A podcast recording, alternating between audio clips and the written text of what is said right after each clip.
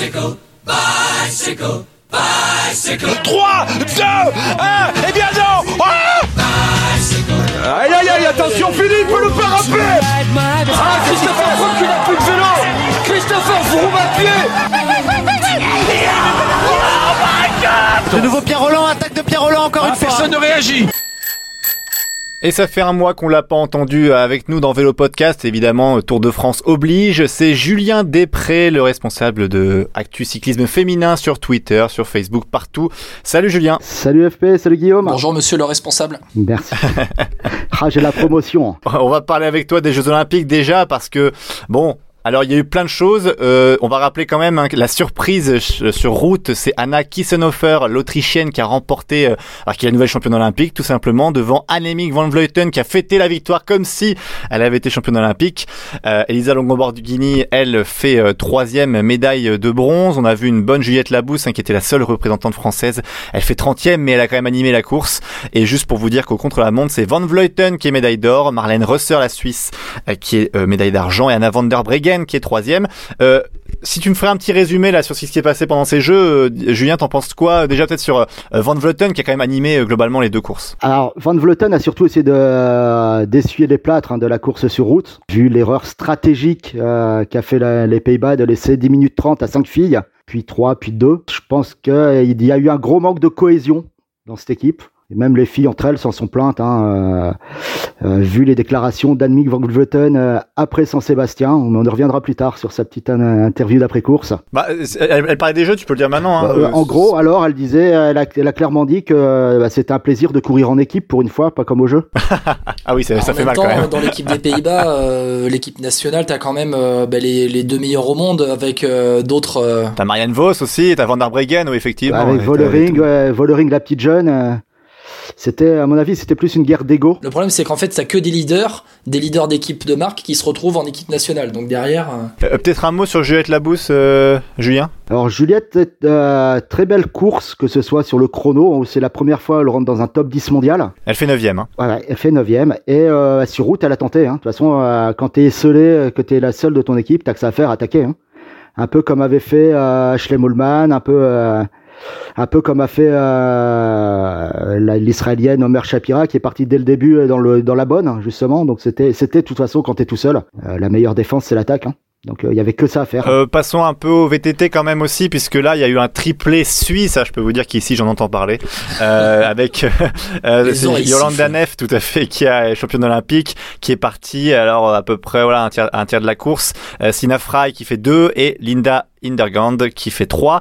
Euh, belle tactique de course. Euh, on reviendra plus tard sur les déclarations de Yolanda Neff, mais sur la course, euh, Julien, t'en as pensé quoi? Euh, Neff était vraiment au-dessus, je parle sportivement. Ah, Neff était vraiment au-dessus. J'avais vu dès le parcours, dès la course homme, que ce serait super technique. Et la meilleure technicienne actuellement en VTT, c'est Yolanda Neff. hein. Il n'y a, il y a aucun doute là-dessus. Après, elle pose Pauline Ferrand-Prévot à la faute. Euh, non, je pense que c'était énorme. Après, derrière, derrière, les deux autres ne roulent pas. Dès que c'était à 3, 4, 5, elles n'ont pas roulé, hein, tout simplement. Elles ont, fait, euh, elles ont fait une course d'équipe, ce qui est plutôt rare en VTT normalement. Guillaume, euh, toi qui as vu aussi, enfin comme moi avec les Françaises, hein, euh, Loana Lecomte et, et Pauline Ferrand-Prévot, enfin tu l'as vu comment cette course Parce que moi j'étais constamment déçu en fait à chaque fois que je regardais cette course. C'était dur à vivre, je trouve. euh, oui, oui, constamment déçu parce qu'on s'attendait quand même à ce que le comte et Ferrand Prévost euh, soient en bataille pour la victoire. Et puis en fait, tu te rends compte que bah, c'était trop loin, c'était juste pas possible. Et quand tu tombes contre un, un collectif suisse. Euh, aussi rodé, aussi en forme et en fait le collectif suisse a été énorme à la fois chez les filles comme chez les garçons même si chez les garçons ils sont tombés euh, sur, sur une pépitos qui, a, gagné euh, ouais chez les filles ça a quand même été euh, un cran euh, en dessous pour les françaises et au dessus pour les suisses et tu te rends compte qu'à chaque fois c'est toujours la même rengaine tu les annonces vainqueurs tu les annonces euh, Ouais, pas trop loin de la victoire, et puis au final, bah, t'es t'es déçu, quoi. C'est franchement, c'est un peu toujours la même chose. Alors après, il y a les déclats d'après course.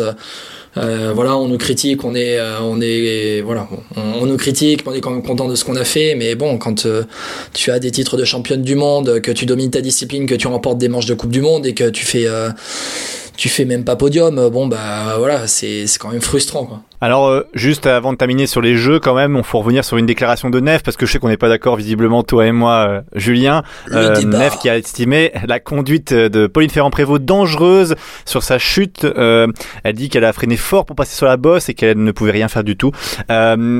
Moi, je veux dire d'abord ce que j'en pense. Euh, quand tu es championne olympique, euh, vu la course qui commence à mais il y a un truc qui s'appelle quand même la classe. C'est-à-dire que elle peut pas dire ça à ce moment-là, surtout que Nef, euh, d'après ce que j'ai pu lire, j'ai pas vu toutes les courses évidemment, c'est pas celle qui est un peu la plus irréprochable dans le circuit au niveau des chutes, au niveau des, des vraiment de la conduite dangereuse comme elle dit.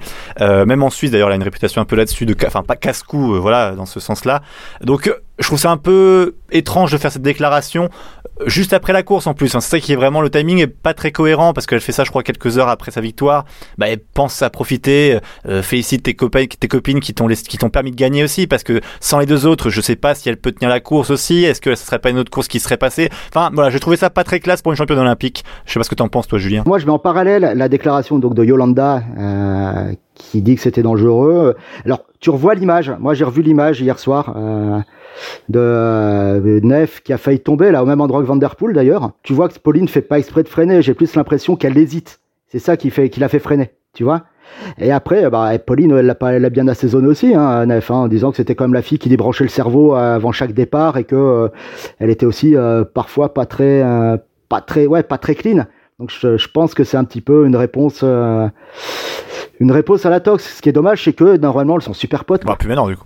quand t'as une médaille d'or en jeu ou quand tu es aux Jeux Olympiques, euh, t'as plus de copines, hein, là, franchement. Ah, de toute façon, à partir du moment où le, starter met en route, euh, je pense que tu vois plus la fille comme quelqu'un qui a tué quelqu'un de ta famille, quoi. Passons à la suite, messieurs, si vous le voulez bien. Euh, passons au Giro. On en a parlé, on avait présenté le Giro. Alors, c'était l'hégémonie SD Works, euh, Julien Van der Breggen qui gagne ce Giro avec euh, Moulman, la sud-africaine deuxième et Vollering 3.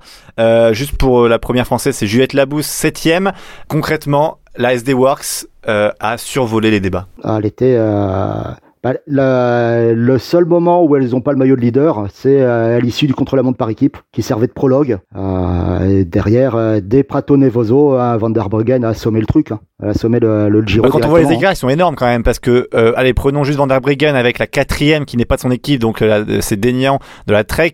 Il y a 6 minutes 30 d'avance, ça me fait penser un peu à Pogachar, Degnan, De... ouais, Degnan, on disait pas Degnan l'Irlandais à l'époque? Bref, Degnan, D'accord. Non, il n'y avait pas un coureur Degnan, il me semble, dans mes souvenirs. Si, si. Lointain. Si, si, un Irlandais. Philippe. Ouais. Philippe Degnan, qui est son mari d'ailleurs. Hein. Ah d'accord, j'ignorais. Euh, bon, en tout cas, l'écart est quand même énorme, ça me fait penser à Pogacar au Tour de France. Ah, mais Pogacar, il n'avait pas une équipe aussi, euh, aussi forte autour. Là, c'est euh, c'est même la SD Works qui est, euh, qui est en moins de 4 minutes. Hein. Les trois premières sont SD Works et en moins de 4 minutes. C'est derrière qu'il y a un gros monde, hein. comme tu dis, Degnan qui fait euh, qui vit à 6,39. Tu vois Juliette Labousse qui a 8,40. Ça cause quand même. Et euh, ben, tu vois aussi que la meilleure jeune, c'est aussi une SD Works, euh, Niam, Fisher Black. Qui fait 9 Après, tu vois quand même que c'est une course, c'est quand même du 1 contre 1 sur les étapes de montagne. Euh, ça a quand même été... Euh, ben, elles se sont quand même, j'ai l'impression, attaquées entre elles. Il y a eu l'écrémage fait par l'équipe, mais après, ça, ça s'est fait quand même à la pédale. Elles se sont fait mal entre elles. Ah ouais, elles se sont, elles se sont, euh, elles, elles se sont pas contentées de faire 1, 2, 3 comme la Gavis dans le temps elles se sont fait la guerre. J'ai l'impression qu'elles se sont fait la guerre. Bah, C'est-à-dire qu'en plus entre Van der Breggen et Vollering, pour le coup, c'est un peu euh, pareil. Euh, c'est une mafia. C'est bah, c'est une, une, mafia euh, néerlandaise. On parlait de comment dire, on, parlait de passation de pouvoir euh, après les classiques, euh, les classiques ardennaises euh, le, printemps, le, printemps dernier. ben là, c'est un peu la réponse de la vieille à la petite jeune en disant, je suis pas encore morte, t'inquiète pas.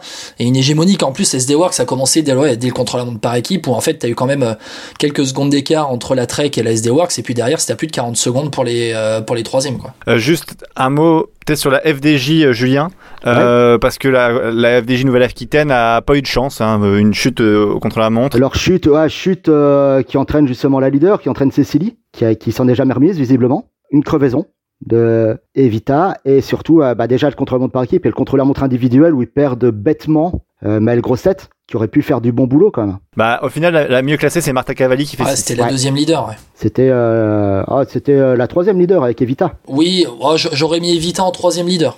j'aurais mis euh, dans l'ordre j'aurais mis Cécilie, après Marta Cavalli, puis après Evita Musique qui était là aussi pour apprendre. Oui, ouais.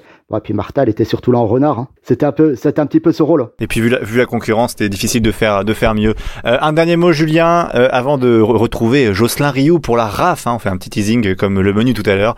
Un entretien passionnant, vous l'écouterez. La Race Across France. Exactement. Vous l'entendrez dans quelques instants pour avec toutes ces péripéties. Euh, vraiment, c'est assez passionnant et touchant, ce qu'il nous racontera dans quelques instants.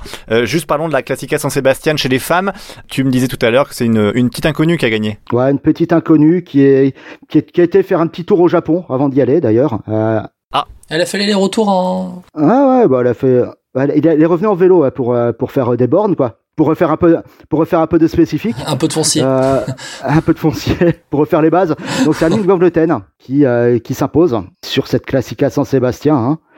Euh, Classica San Sébastien qui a été animé par les Françaises. À notre grande satisfaction hein, euh, peut seul euh, d'une italienne dont j'ai oublié le nom.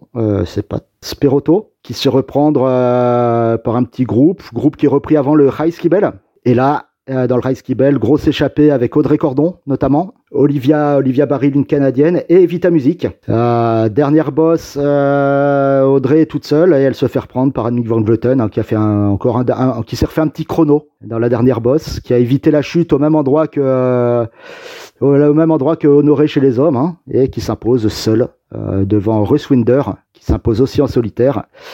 Et petit sprint pour la troisième, quatrième, cinquième place, euh, remporté par, euh, que je ne dise pas de bêtises, Tatiana Guderzo. Tatiana Guderzo. Euh, Evita Music prend la cinquième place. Elles, elles sont deux FDJ, hein. je regarde le classement, elles sont Evita Music 5 Brody Chapman 6 au sprint pour la troisième place justement. C'est un peu frustrant qu'elle termine les deux en fond de, en fond de ce petit groupe euh, pour, pour la troisième place. Hein. Alors a priori, euh, enfin c'est une déclaration de Brody Chapman hein, qui a mal géré, qui a mal euh, assimilé l'information qu'il n'y avait pas beaucoup d'écart entre, euh, bah, entre elle et Russ Winder qui était sorti et euh, elle se sentait d'aller faire le podium quoi. Bah merci, beaucoup Julien. puis on suivra ça avec toi évidemment euh, dans Vélo Podcast dans les dans les prochains puisqu'on va revenir sur un système un peu plus normal sans forcément que des analyses de course comme on a pu faire avec le Giro ou le Tour de France notamment. À la prochaine Julien. À la prochaine. Salut. De nouveau Pierre Roland, attaque de Pierre Roland encore ah, une fois. Personne ne réagit.